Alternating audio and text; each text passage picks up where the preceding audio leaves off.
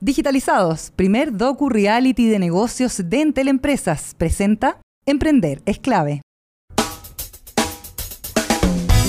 Porque mi idea puede marcar la diferencia. Perseverancia, creatividad, dinamismo e innovación. Todo lo que necesitamos para que nuestro emprendimiento salga adelante. Emprender es clave. Con María Elena Dresen. La clave. Me escucha. ¿Cómo están? Muy pero muy buenos días, 11 de la mañana con eh, casi cuatro minutitos. Estamos comenzando aquí en Radio La Clave. Emprender es clave. Pueden hacer todos sus comentarios con el hashtag Emprender es en nuestras redes sociales. Están eh, viviendo manifestaciones a esta hora pacíficas. Por ejemplo, una fuera de la sede de la Organización Mundial de la Salud. Estábamos viendo muchos problemas, por ejemplo, en el Hospital Sotero del Río en cuanto a insumos. Hay una serie de situaciones relacionadas con la salud que hoy eh, se están manifestando, además en las calles, por una salud digna para todos. Eh, cuando en Santiago tenemos una temperatura de 26 grados y vamos a tener una máxima de 32. Para el viernes 30 grados y para el sábado se esperan 33 grados en la capital. Hay una nota que está alojada en el sitio web del mostrador que es una entrevista audiovisual, pero que es bien, bien interesante respecto a em, cómo muchas de las cosas del modelo económico que están cuestionadas hoy día, pero que además eh, tienen que ver con casos de colusión, etcétera, etcétera, han afectado finalmente eh, la visión que tiene la ciudadanía de las instituciones y también han puesto eh, en jaque, por decirlo de alguna manera, el actuar de esas mismas instituciones. Están funcionando, las instituciones dan respuesta para lo que la gente está pidiendo. Eh, cuando vemos las marchas, las peticiones son súper variadas y por lo tanto pareciera que no hay un interlocutor, como lo pudo haber en algún momento, donde la política establecía algunos diálogos. Y hay un em, profesor, Javier Ruiz Tagle, que es PhD en Planificación y Políticas Urbanas de la Universidad de Illinois, se estudió en Chicago y especializado en temas de segregación a nivel ciudad. Y ahí yo creo que hay un doble clic que hacer, lo hemos hablado varias veces acá en el programa. La segregación por ejemplo, el mundo rural, que lo comentamos acá en un programa especial, la segregación en las mismas ciudades respecto a la manera en que vivimos y vemos cómo las manifestaciones han ido avanzando, por ejemplo, acá en Santiago hacia el sector oriente. Eh, bueno, él hace una reflexión bien interesante desde la sociología urbana, ¿ya? Y va... Eh, mencionando varios estudios que se han hecho a nivel mundial y que son comparativos.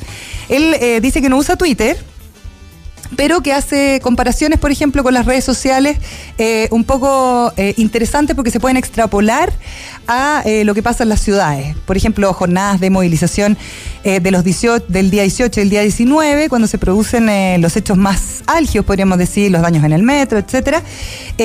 tiene mucho que ver también con em, la rabia acumulada por, por ejemplo, algunos episodios de corrupción, colusión, perdonazos tributarios, casos emblemáticos como el Milico Gate o la ilusión, eh, eh, la ilusión con las empresas zombie, ¿no?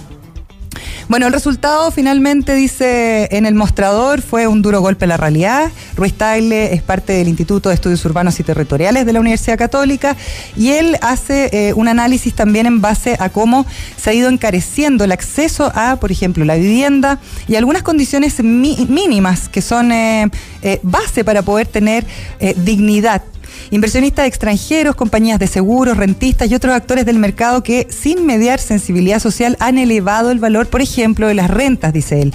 Y que esto tiene relación con... Eh, la falta o la necesidad de un aumento en los sueldos. Ya vimos el proyecto de sueldo mínimo eh, y obviamente eh, cuando las personas no tienen esas condiciones básicas de vida, cuando la vivienda es muy cara para poder sostenerla, cuando eh, uno no puede pagar ciertos gastos básicos, obviamente la incomodidad genera eh, una sensación de insatisfacción y también eh, compartida, ¿no? De muchísima gente. Fíjense que se hace todo un análisis respecto a un estudio que entregó la Cámara Chilena de la Construcción y unas conclusiones bien tajantes. ¿ah? una familia tiene que destinar íntegramente su sueldo por 7,6 años para pagar solo su casa. Eso equivale además a muchos créditos hipotecarios, muchos de ellos a 45 años. Y eso entonces uno lo calcula en dividendo y ese dividendo en una sociedad más desarrollada no debiera sobrepasar más del 25% del ingreso mensual, ¿ya? Porque si no sería considerado inalcanzable en cualquiera de los otros países con los que nos eh, comparamos, de la OCDE, etcétera. Y eh, más allá del techo, eh, Ruiz le dice que eh, si uno pone en papel todos los abusos y los malos comportamientos que han sido penados o no por ley, hace rato que la confianza entonces entre eh, las personas y los grupos que representan el poder está completamente quebrada. Y compara, por ejemplo, las jornadas de protestas del 18 y el 19 eh, y cómo habrían impactado, por ejemplo, en la pérdida económica que ya se está calculando respecto a la paralización de muchas de las actividades. Ya hemos visto toda la situación que tiene que ver con las pymes y precisamente cómo esto finalmente va a terminar por perjudicarnos a todos. ¿Qué pasa con el costo de la vida en relación a eh, la manera en que eh, nos pagan o en la manera en que también las empresas quizás condicionan algunas prácticas eh, laborales? Bueno, es interesante la evaluación que se hace, yo se los recomiendo para que entren al mostrador.cl, los perdonazos tributarios, la ilusión, la colusión, varios académicos que comparan el costo de estos casos emblemáticos con el momento que estamos viviendo actualmente. Sigue la manifestación, eh, me parece que estaban ahí golpeando el auto del eh, ministro Jaime Mañalich, el ministro de Salud, eh, en las afueras de la sede de la Organización Mundial de la Salud. Vamos con la agenda diaria. Hoy día vamos a estar conversando precisamente de este programa de medidas que se fue, que se anunció en el Palacio de la Moneda. Vamos a estar con el subsecretario Ignacio Guerrero, subsecretario de Economía, para hablar qué pasa con eh, todas estas em, fórmulas que se están eh, evaluando y que también ya se han empezado a implementar para poder alivianar un poco la carga y em, la dramática pérdida de un montón de pymes y además eh, esta baja en la posibilidad de ventas, de entregar productos y servicios. La verdad es que hay algunas que han sido saqueadas, pero hay otras que definitivamente están teniendo que despedir personas, cerrar, porque no dan los no dan los números nomás. Y también vamos a estar con Álvaro Parker, que es eh, director ejecutivo de Page Group, para hablar sobre las diferentes reformas sociales y cómo estas podrían eh, proyectarse en el ámbito laboral. Porque en Entel Empresas estamos con las pymes y con su desarrollo las queremos ayudar a transformarse digitalmente y por eso vuelve Digitalizados, el primer docu-reality donde sea cual sea tu negocio, te puedes transformar. Participa en un casting masivo e ingresa a entel.cl slash casting digitalizados porque con tecnología tus ideas son posibles. Entel Empresas. 11 de la mañana con 15 minutos. Oye, un breaking news, una noticia de último momento. La Teletón se posterga para, en principio, el próximo 3 y 4 de abril. Estamos con el subsecretario de Economía, Ignacio Guerrero, eh, para hablar un poquito de esta iniciativa, eh, un programa para levantar las pymes que está impulsando el gobierno. Ya sabíamos hace algunos días, yo no sé si las cifras han ido cambiando, subsecretario, ¿cómo estás? Bienvenido. Eh, que habían 6.800 MIPYMES muy afectadas por, todas estas manifestaciones, algunas producto de los saqueos, pero también vemos que está súper difícil poder retomar cierta normalidad en cuanto a eh, el comercio, en cuanto incluso a la entrega de servicios. Vemos que cada vez las manifestaciones quizás empiezan a avanzar más temprano, por lo tanto la gente está obligada a cerrar sus negocios, sus locales. Eh, cuéntame un poco, subsecretario, eh, qué es lo que han ido observando ustedes también en los últimos días. Hola María Elena, muchas gracias por la invitación. La verdad, bien, co- como tú bien dices, el presidente Piñera ha anunciado un paquete de medidas el día martes junto a los principales representantes de los gremios pyme y frente también a un grupo de emprendedores que han sido afectados por los hechos de violencia que hemos tenido en los últimos días. La verdad es que durante las últimas dos semanas y media eh, hemos tenido un Chile que se ha manifestado, que ha, eh, ha alzado su voz frente a sentimientos de, de injusticia, frente a un deseo de mayor igualdad y frente a mayores oportunidades. Y la verdad es que como gobierno hemos escuchado, creemos que todavía tenemos que generar aún más instancias eh, de diálogo, pero también hemos visto dos caras. Una cara mayoritaria donde participa gran parte de la ciudadanía que se manifiesta de manera pacífica y otra minoría que la verdad es que está actuando con hechos de violencia y que tienen una repercusión importante no solo en la economía, sino que en la vida, en el día a día de todos los, los más de 15 millones de ciudadanos chilenos. Entonces, el llamado, la verdad, es a terminar con esta ola de violencia. La verdad es que nosotros queremos seguir dialogando, queremos escuchar, estamos trabajando, estamos preocupados, pero también estamos muy ocupados para salir adelante todos juntos de esta situación y crear un Chile de verdad más próspero. Una de las posibilidades que, nos da un Chile más próspero, por decirlo de alguna manera, es poder tener una pyme, poder tener un emprendimiento, poder trabajar. Eh, y ahí, no sé, en este programa que nos dedicamos hace mucho tiempo ya a hablar con, eh, con los emprendedores, bueno, son situaciones súper complicadas. No hablemos de la gente que tiene restaurantes en la noche, o sea, hablábamos el otro día con una emprendedora del barrio Patronato que decía, oye, tenemos cerradísimo, no hay nada que hacer, y la verdad es que esto se va eh, acrecentando y haciendo cada vez más largo, ¿no? Efectivamente, y es lo que nos tiene eh, preocupado y es por el cual hacemos este enfático llamado de poner toda esta ola de violencia. Detrás de las pequeñas y medianas empresas hay familias. que viven, que subsisten con su empleo a través de estas pequeñas eh, y medianas empresas, a través de estos negocios, y la verdad es que ellas necesitan rápidamente ponerse de pie. Y es por eso que el, el presidente ya anunció este primer paquete de medidas, son siete grandes ejes. Eh, evidentemente acá tenemos que rápidamente retomar la actividad de estos negocios. ¿Cuáles son esos siete ejes fundamentales? Ver, el primero, que es algo que fue sociabilizado con los principales representantes con anterioridad y era una demanda muy importante, es vamos a ingresar durante esta semana una ley corta para acelerar, anticipar la entrada en vigencia del pago a 30 días. Okay. Esta ley empezó a implementarse el 16 de mayo de este año, pero durante sus primeros 24 meses estableció un plazo de 60 días. Nosotros vamos a mandar, como te decía, esta semana para adelantar ese, ese plazo y ojalá que los 30 días empiecen a regir a la brevedad posible, de manera también de generar mayor liquidez a las pequeñas y medianas empresas. Además, hemos llamado a todas las grandes empresas y dentro del Estado también a priorizar el pago hoy día a todas las pymes de manera de poder entregarles liquidez y a preferir los productos que ellos ofrecen. El segundo gran eje que hemos trabajado, hemos estado en continuas conversaciones con la banca, que hoy día es un actor sumamente importante para que ellos ojalá suspendan momentáneamente o den flexibilidad con los cobros de las distintas cuotas que mm. tengan a través de los créditos, de que entreguen flexibilización y créditos blancos, blandos, perdón, para que las pymes puedan tener capital de trabajo y también que aceleren también todo lo relativo a los seguros, la liquidación de seguros de las pequeñas y medianas Los empresas. Que han sido físicamente afectados. Efectivamente.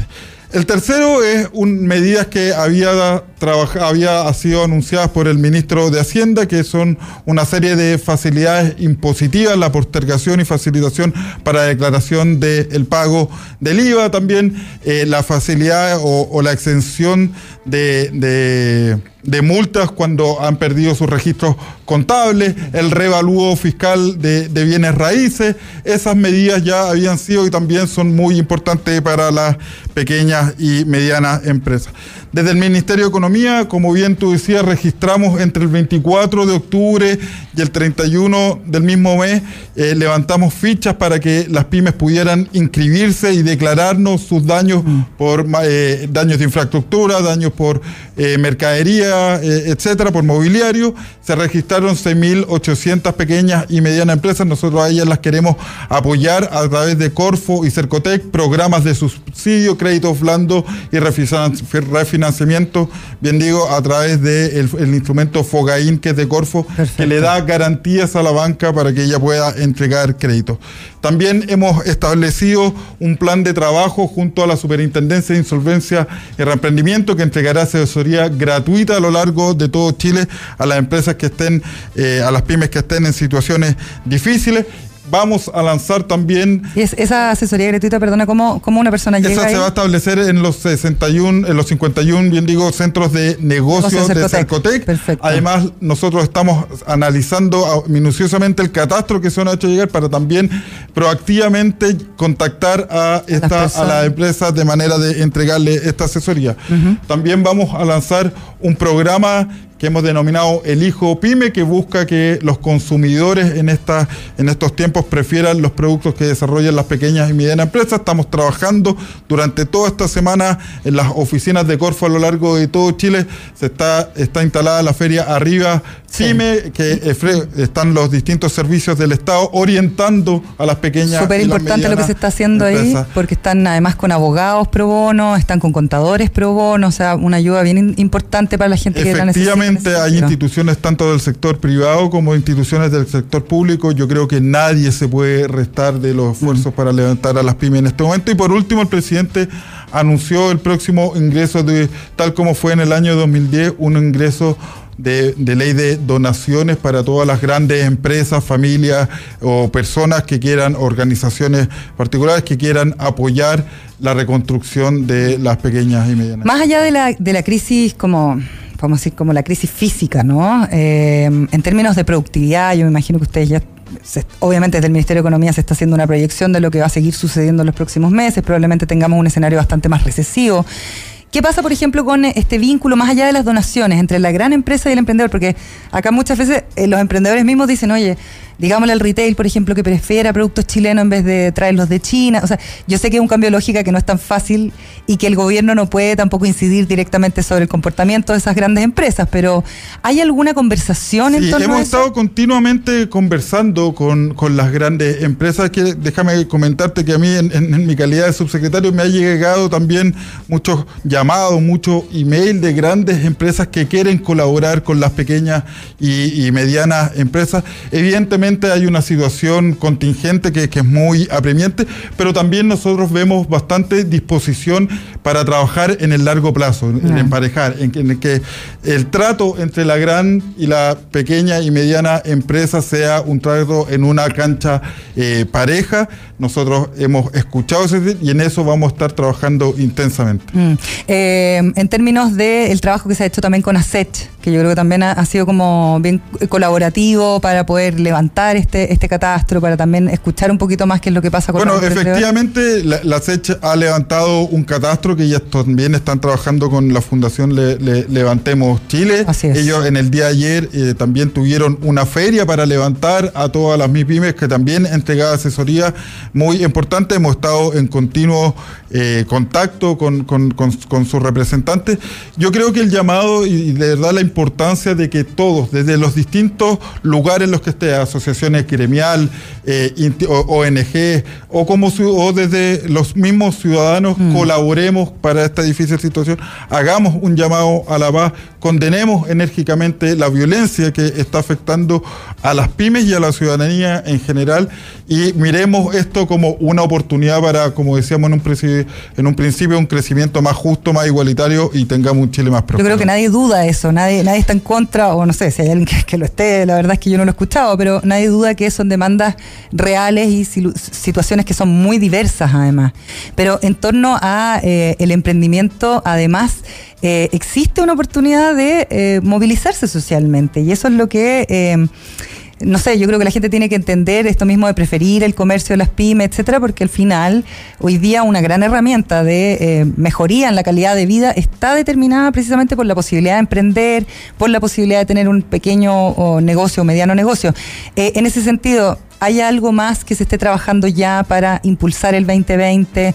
Para, o sea, yo sé que desde la subsecretaría y desde Corfo ustedes están constantemente en eso, pero ¿hay algo donde se vaya a hacer más hincapié, se ponga más énfasis precisamente? Bueno, nosotros, eh, acá, como tú bien sabes, la semana pasada asumió el ministro Lucas Palacio, una de las primeras eh, mandatos o solicitudes que nos ha hecho es revisar y focalizar todo el presupuesto del año 2020 para ver cómo, eh, valga la redundancia, pues lo podemos priorizar y focalizar en todos los esfuerzos para las pequeñas y las medianas empresas para el año 2020 en materia de emprendimiento, pequeña y mediana empresa y, e innovación. Teníamos asignado en el presupuesto más de 375 mil millones de pesos. Nosotros vamos a seguir juntando los esfuerzos. Queremos, vamos a priorizar los programas que estábamos llevando adelante para las pequeñas y las medianas empresas. Hace un tiempo estuve acá en esta misma radio comentando la agenda de reimpulso económico, donde ellas habían muchas medidas para las pymes. Bueno, ahora vamos a priorizar y vamos, queremos dar un impulso y que esto también se transforme en una oportunidad. hemos comentado tantas veces, María Elena, de que eh, hablamos de que las pymes representan más del 97% de las empresas del país, de que generan más de la mitad de los empleos a nivel nacional, pero que tenemos el juego botella de las ventas que representan el 13,6% de las ventas. Es como tan raro, ¿no? No dan los números. Y mm. ahora esta es una gran oportunidad para equilibrar y darle más oportunidades de crecimiento y las pequeñas y las medianas empresas puedan aumentar ese porcentaje que tienen. Subsecretario, yo sé que usted no puede hablar en palabras del ministro, más allá de los hechos y las cosas, pero el ministro además viene con una impronta que es un poquito distinta. En algunas declaraciones uno lo ha leído hablando de una economía más amorosa, eh, una forma de generar empresa distinta. Eh, hay una mirada como para cambiar un poco el sistema también desde la base. Es muy propio de él. Yo creo que él es una persona que, le gusta mucho el, el, contacto, el estar cerca de la gente. La verdad es que es algo que nos, nos ha pedido. Nos ha pedido abrirnos muy abiertamente a, escuchar, al diálogo, a tomar las eh, distintas medidas. Eh, la verdad es que su impronta en este gobierno, y él bien lo ha dicho, es potenciar todas las pequeñas y las medianas empresas y eso es lo que estamos, como te decía, ocupados y trabajando con celería.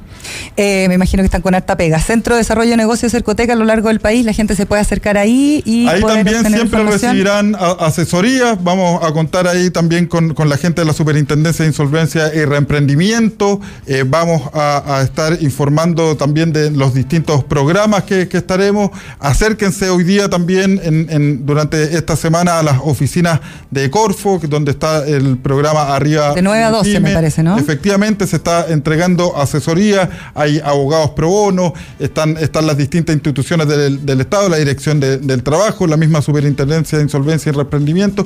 Así que la invitación es: nosotros queremos tener un Estado cercano, un Estado que, que impulse a los emprendedores y, sobre todo, en estos momentos. Así que acérquense a las oficinas. ¿Y más información en eh, alguna web?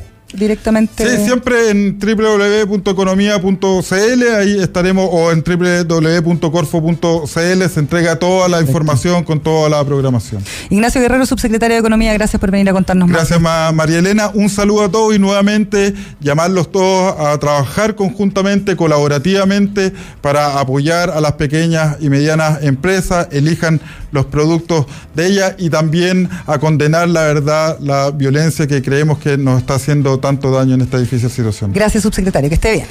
Nosotros vamos a hacer una pausa, pero antes, porque en Empresas está con las pymes y con su desarrollo, te quiere ayudar a transformarte digitalmente y por eso vuelve Digitalizados, el primer docu-reality donde, sea cual sea tu negocio, puedes transformarte y digitalizarte. Participa en el casting masivo, ingresa en tel.cl slash casting digitalizados, porque con tecnología tus ideas son posibles en Tel Empresas.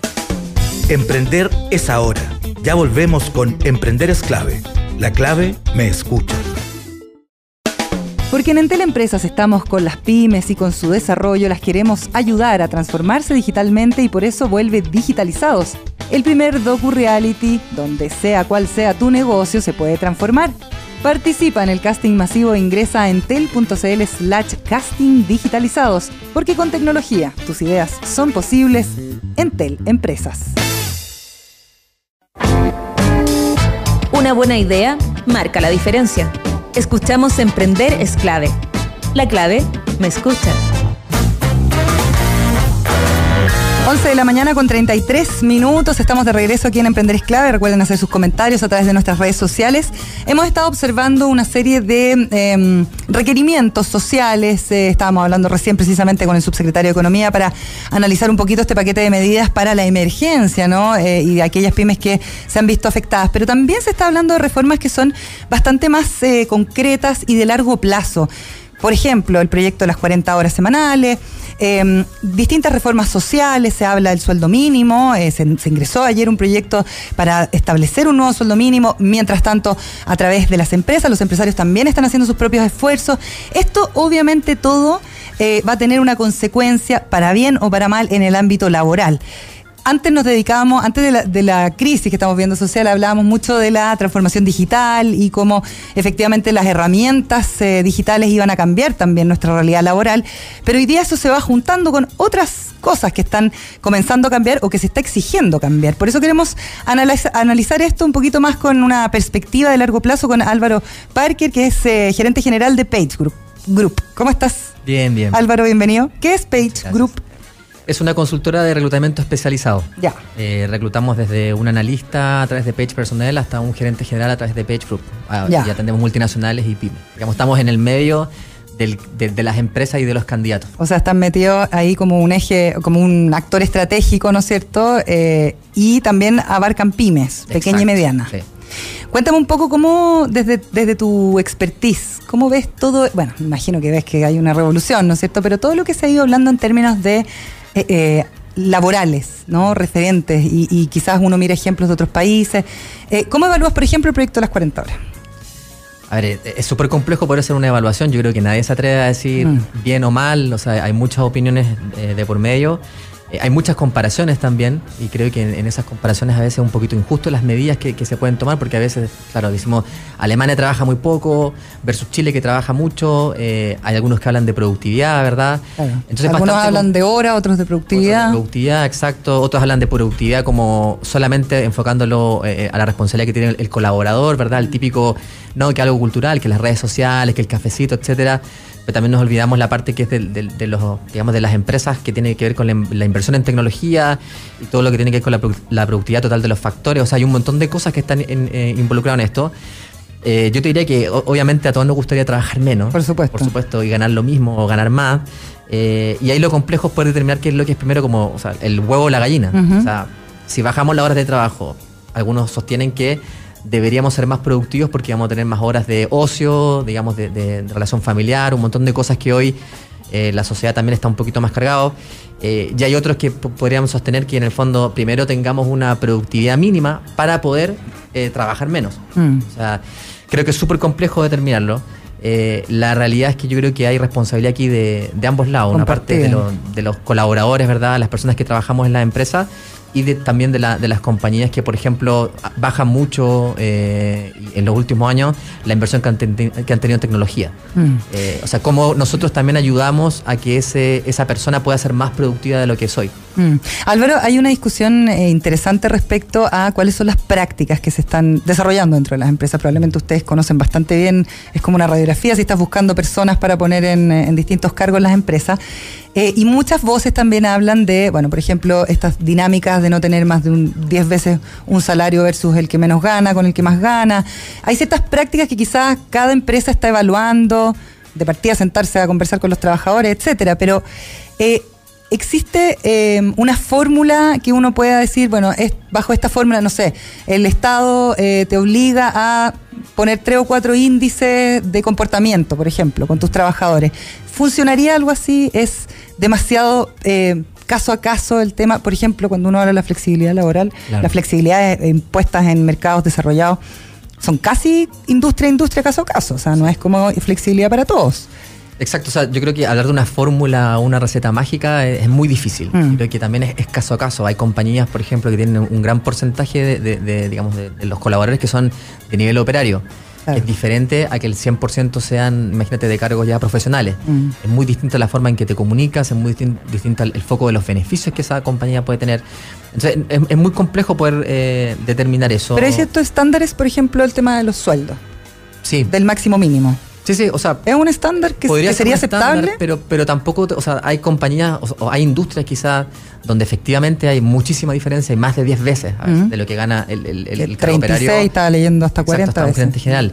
Eh, ¿Se podría llegar a algún tipo de, regulación? Sí, ahora no sé si es solamente eso, creo que también hay otras herramientas de, de, oportunidades, ¿verdad? Eh, para todos los candidatos, para, para, todas las personas que trabajan en un proceso, para todos los profesionales.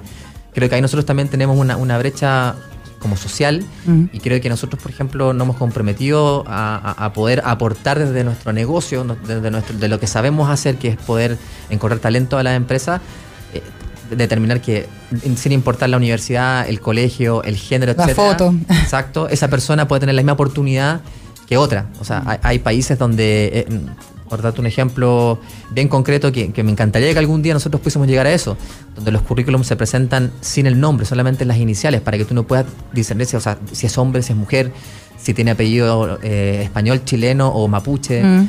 O sea, creo que hay un montón de medidas que nosotros nos, que podemos, por lo menos nosotros como compañía, acercarnos a eso. No sé si solamente es una política de 10X, Mm. porque eso es como simplificarlo mucho a solamente a, a temas salariales, que yo creo que siempre va a haber diferencias salariales. Claro. Ahora es cómo nosotros manejamos esa diferencia, porque cuando tú miras los números, Chile creció un montón en los últimos años, ¿verdad? Pero no todos, la- la- No todos han claro, recibido no todos han parte recibido de la, misma, de la crecimiento. misma. Y yo creo que ahí es donde nosotros tenemos que pensar más. Mm. Eh, o sea, para mí el tema de si son 40 horas o 41 horas, eh, si no en realidad conversamos de- del impacto que eso puede tener en, en la parte más del mercado laboral y cómo nosotros hacemos que, que la discusión se, se enfoque en cómo las personas son más productivas Mm. y cómo les damos herramientas a través de capacitación, tecnología, incentivos, ¿verdad? Yo creo que esa es la discusión real que tenemos que tener. No solamente enfocarnos en si trabajamos 40 o 41, o 41 horas. Y a mí lo que me preocupa es que se está discutiendo hoy, eh, donde efectivamente es un poquito difícil, ¿verdad? Es como que Claro, estamos en discutiendo. la mitad del el- fuego. Exacto, discutiendo. con una pistola en la mesa. O sea, Claro. es muy difícil poder tomar una decisión centrada, responsable, ¿verdad? Y, y quizás decir nosotros, ¿sabes qué? Quizás nosotros no somos la generación que va a trabajar 40 horas, pero sí voy a trabajar para entregar una estructura para que la próxima generación se lo haga, para que mi hijo trabaje menos de 40 horas idealmente, Claro. pero de manera responsable, eh, sin comprometer en nada en el corto plazo. ¿Qué pasa con otras cosas que han ido pasando? Por ejemplo, el aumentar el impuesto sobre los 8 millones de pesos de sueldo. Yo, yo tengo mis dudas respecto a eso porque siento que eh, independiente, o sea, ya, los impuestos al patrimonio también se, están eh, evaluando y todo, pero ¿por qué un profesional no va a poder optar a tener un sueldo de 8 millones de pesos? O va a tenerlo, ¿no? Pero finalmente va como en contra del de, eh, el desarrollo del talento y de que, porque eso es mucho más meritocrático que no sé, que no grabar un patrimonio, por ejemplo. Sí, Eh, yo, yo estoy de acuerdo contigo, o sea, sí, seguramente hay gente que merece ganar más de 8 millones porque en el fondo Por algo le pagan, de alguna forma, o sea, eh, y, y- no sé si va por ahí el camino, no, no sé si solamente es un impuesto a eso, o sea, creo que es muy simplista y es como calmar quizá al que está pidiendo más simbólico. castiguen a los ricos, entre comillas, Sí, claro. subamos los impuestos. Ahí pero eso no son los más ricos. po. no, no, por eso. Ese es el tema. Pero ahí tú ya empiezas a una, una franja que es ya el mínimo, digamos, de, Mm. de la pirámide, si lo pensamos así. Eh, pero creo que ahí la pregunta es qué se va a hacer con ese impuesto. O sea, es Claro. la gestión del impuesto, porque Que efectivamente... era algo que decía Andrónico Luxich, por ejemplo, que decía yo estoy dispuesto a pagar más impuestos, a grabar mis propiedades, pero muéstreme que eso no se va a ir en operadores Exacto. políticos y en burocracia. Exacto, o sea, es como, en realidad, ¿qué vamos a hacer con esa plata? Yo creo que esa es la gran pregunta Mm. y no sé si están las respuestas tampoco. Entonces, a veces eh, ahí es es preocupante porque se lanzan un poquito medidas que quizás no están muy bien pensadas o estructuradas y en el fondo eso puede tener impacto súper grande en el mercado laboral. O sea, viéndolo siempre desde el mercado la- laboral, o sea, yo Claro. creo que el tema del talento, por Sí, ejemplo, sí, sí. es O sea, fundamental. hoy, hoy vemos, o sea, eh, para serte súper sincero, nosotros que estamos con cliente candidato, hoy no hay una sensación de estamos congelando todo, no vamos a contratar más. No me han dicho las compañías, vamos a despedir gente.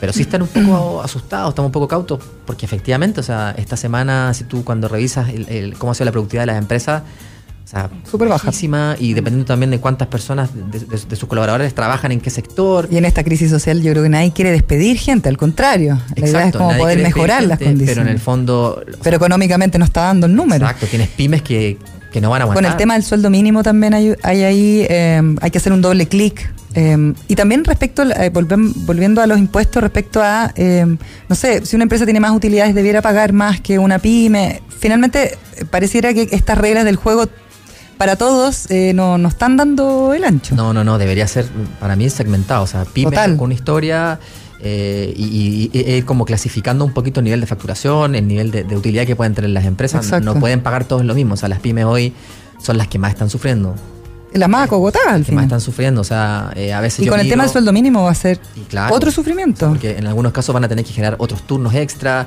donde tampoco las pymes en muchos casos no tienen las rentabilidades que tiene una gran, una gran corporación. Claro. Entonces es súper difícil poder, por eso te te digo, yo creo que este tipo de reformas toma tiempo. Eh, también me llama la atención que, que si lo vemos con un poquito más político, en la última semana se han lanzado un montón de Sí. cosas que en años en año no se Claro, hizo. que se venían pidiendo hace mucho Exacto, tiempo. entonces y- tam- también eso tiene un riesgo, entonces hay que medir también los, los costos. Yo creo que eso es lo complejo y centrar la conversación donde realmente tiene sentido, no, no, no solamente en el eslogan más eh, político. Ustedes con Page Group, que eh, funcionan con empresas tanto chilenas pero también internacionales, em, hay algunas, no sé, eh, eh, prácticas que, que, que, tú dirías, oye, ¿sabéis qué? Esta en esta transnacional funciona súper bien.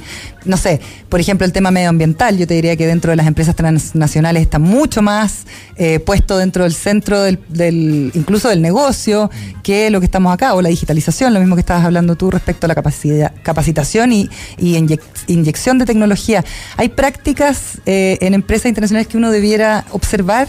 Con más detención? Yo, o sea, a mí lo que me gusta de las empresas multinacionales y, y de la forma que tienen de trabajar es que ellos, no, o sea, en general los, los, los, contratos de este tipo de, de, empresas son más de artículo 22, más de flexibilidad en términos de productividad.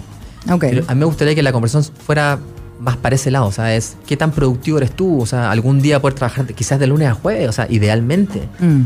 Pero es como nosotros hacemos que efectivamente eh, hay, hayan, hayan, cambios sustantivos en, en, cómo se está estructurando todo esto. Porque claro, porque también tienes, por ejemplo, no sé, una, una transnacional eh, que le da home office a sus eh, trabajadores a través de un software donde tú puedes efectivamente trabajar y estar conectado desde donde quieras. No estás en la playa ni acostado en tu cama, digamos, sino que estás eh, además, eh, haciendo un aporte a la sociedad por tema de transporte, de que efectivamente no nos estemos transportando todos a la misma hora, pero después tienes una inspección del trabajo que viene a decirle a esa empresa, ah, usted está ahorrando, se está ahorrando costos, por eso está dejando a sus trabajadores en la casa. Entonces parece como desfasada la conversación. hay cosas que de repente uno no ve.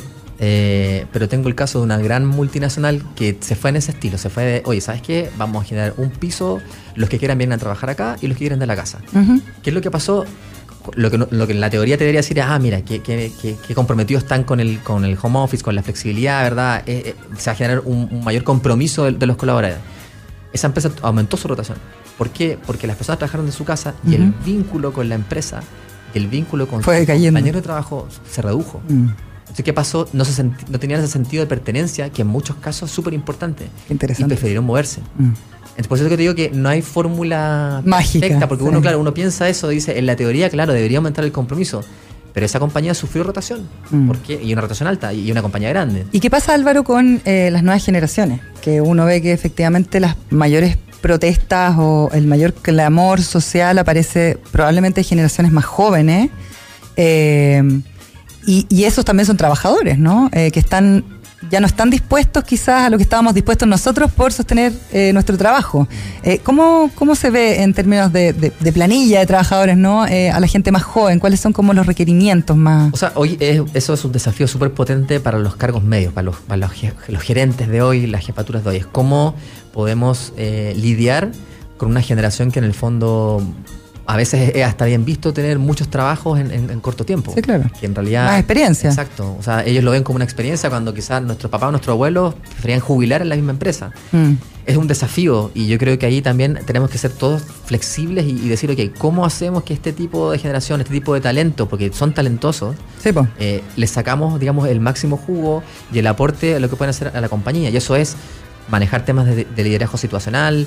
O sea, ahora con, con todos los temas sociales importa mucho el liderazgo. Mm. O sea, la empresa que hoy no tiene un líder y que no, no se antepone, no, no, no comunica, eh, no es capaz de leer lo que la gente quiere, es una compañía que va a sufrir. O sea, se vienen muchas conversaciones difíciles de ahora en, de ahora en adelante. Sí, claro. Eh, que hay que tener con los equipos y no todos tienen la preparación para hacerlo. Mm. Entonces, hoy el liderazgo, que es una cosa que a veces uno lo ve en los libros, ¿verdad? Y como que es una cosa claro, abstracta. Mm.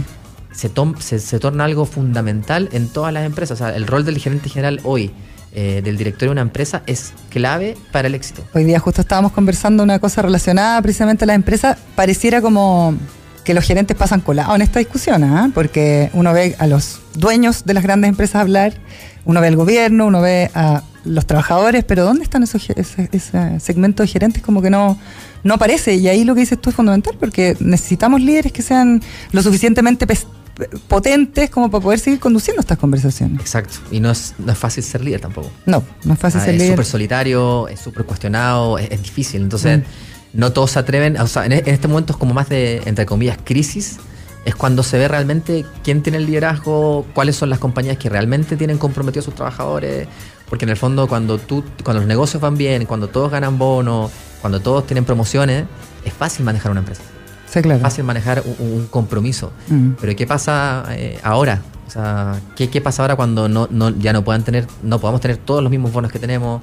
Tendremos que, tendremos que en algunos, en algunos casos, en algunas compañías, seguramente van a despedir gente. O sea, ¿cómo efectivamente manejamos ese, ese cambio? Porque sea, hay un antes y un después. De, Total. de- de- de lo- los colaboradores de, de las empresas, los empresarios las- y las mismas compañías. O sea, es, es, o sea, es, es una- un, es un país nuevo.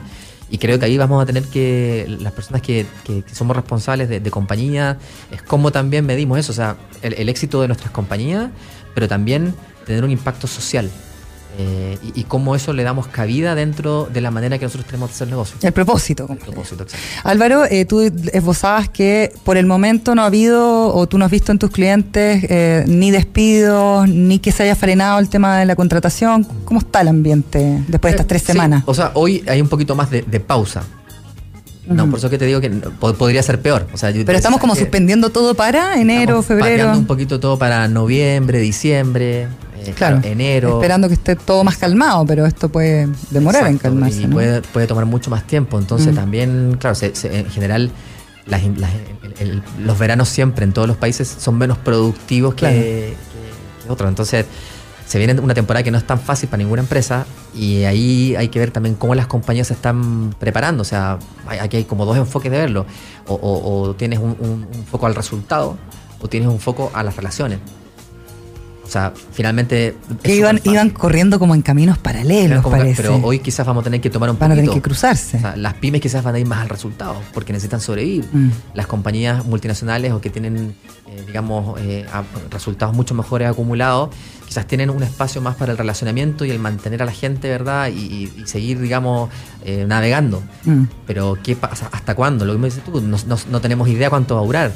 Eh, ¿Hasta dónde también nos movemos hacia, hacia los- a las alternativas que hay? Álvaro, y el tema del propósito, por ejemplo, ¿tú lo ves en alguna de las compañías que, que ustedes eh, manejan y para quienes reclutan personal? eh, finalmente se transforma en un elemento fundamental, por ejemplo, cuando uno desarrolla un plan de negocios, porque nosotros venimos hablando de esto hace mucho tiempo, pero hoy día parece que ya por fin hay como la mirada está puesta en cómo configuramos y cómo eh, generamos empresa, ¿no? De una manera distinta. Uno de la declaración de los CEO en Estados Unidos, que dijeron vamos a dejar de responder solamente por utilidades. Hoy día el propósito es algo fundamental. ¿Cambia la relación eh, que tienen los empleados con su corporación o su empresa cuando existe realmente un propósito que hace funcionar ese negocio? Yo creo que.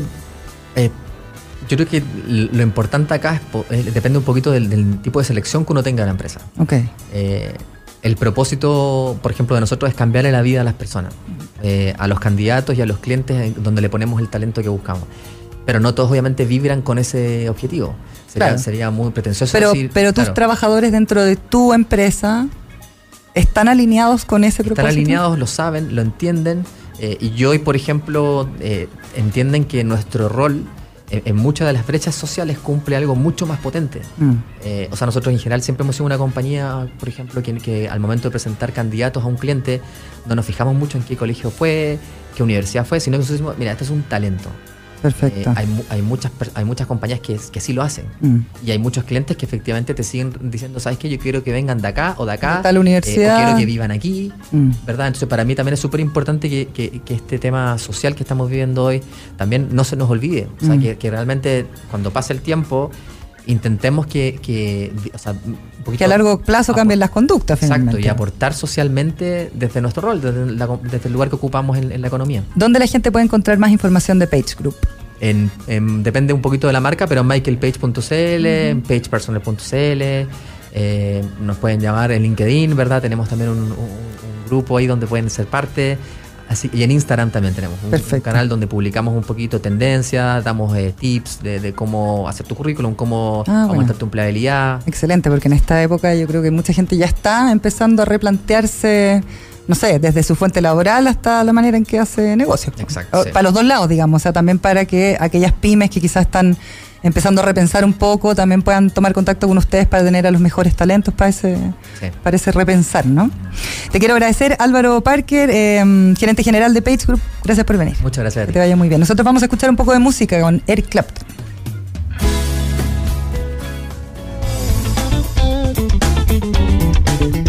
Dos minutitos y medio faltan para las 12 del día. Ya viene Metrópolis. Está todo el equipo aquí listo y dispuesto para una nueva conversación interesante donde ustedes pueden participar porque la clave me escucha. Recuerden que pueden repasar todos nuestros contenidos a través de nuestro canal de YouTube y también eh, a través de nuestros podcasts. Nos volvemos a encontrar mañana, no. Mañana viene Ari Burman. Los dejo con él el próximo lunes. Nosotros nos volvemos a encontrar. Que estén muy bien. Chao. fue un capítulo más de Emprender es clave. Entrevistas, datos, actualidad, experiencias y mucho más. De lunes a viernes de 11 a 12 con María Elena Drese. Digitalizados, primer docu-reality de negocios de Entel Empresas presentó Emprender es clave. Porque estamos con las pymes y su desarrollo. Vuelve digitalizados. El Docu Reality que transforma negocios a través de la tecnología y en el que tú puedes ser parte. Inscríbete en el casting masivo en entel.cl slash casting digitalizados. Solo hasta el 15 de noviembre. Porque con tecnología tus ideas son posibles. Entel Empresas.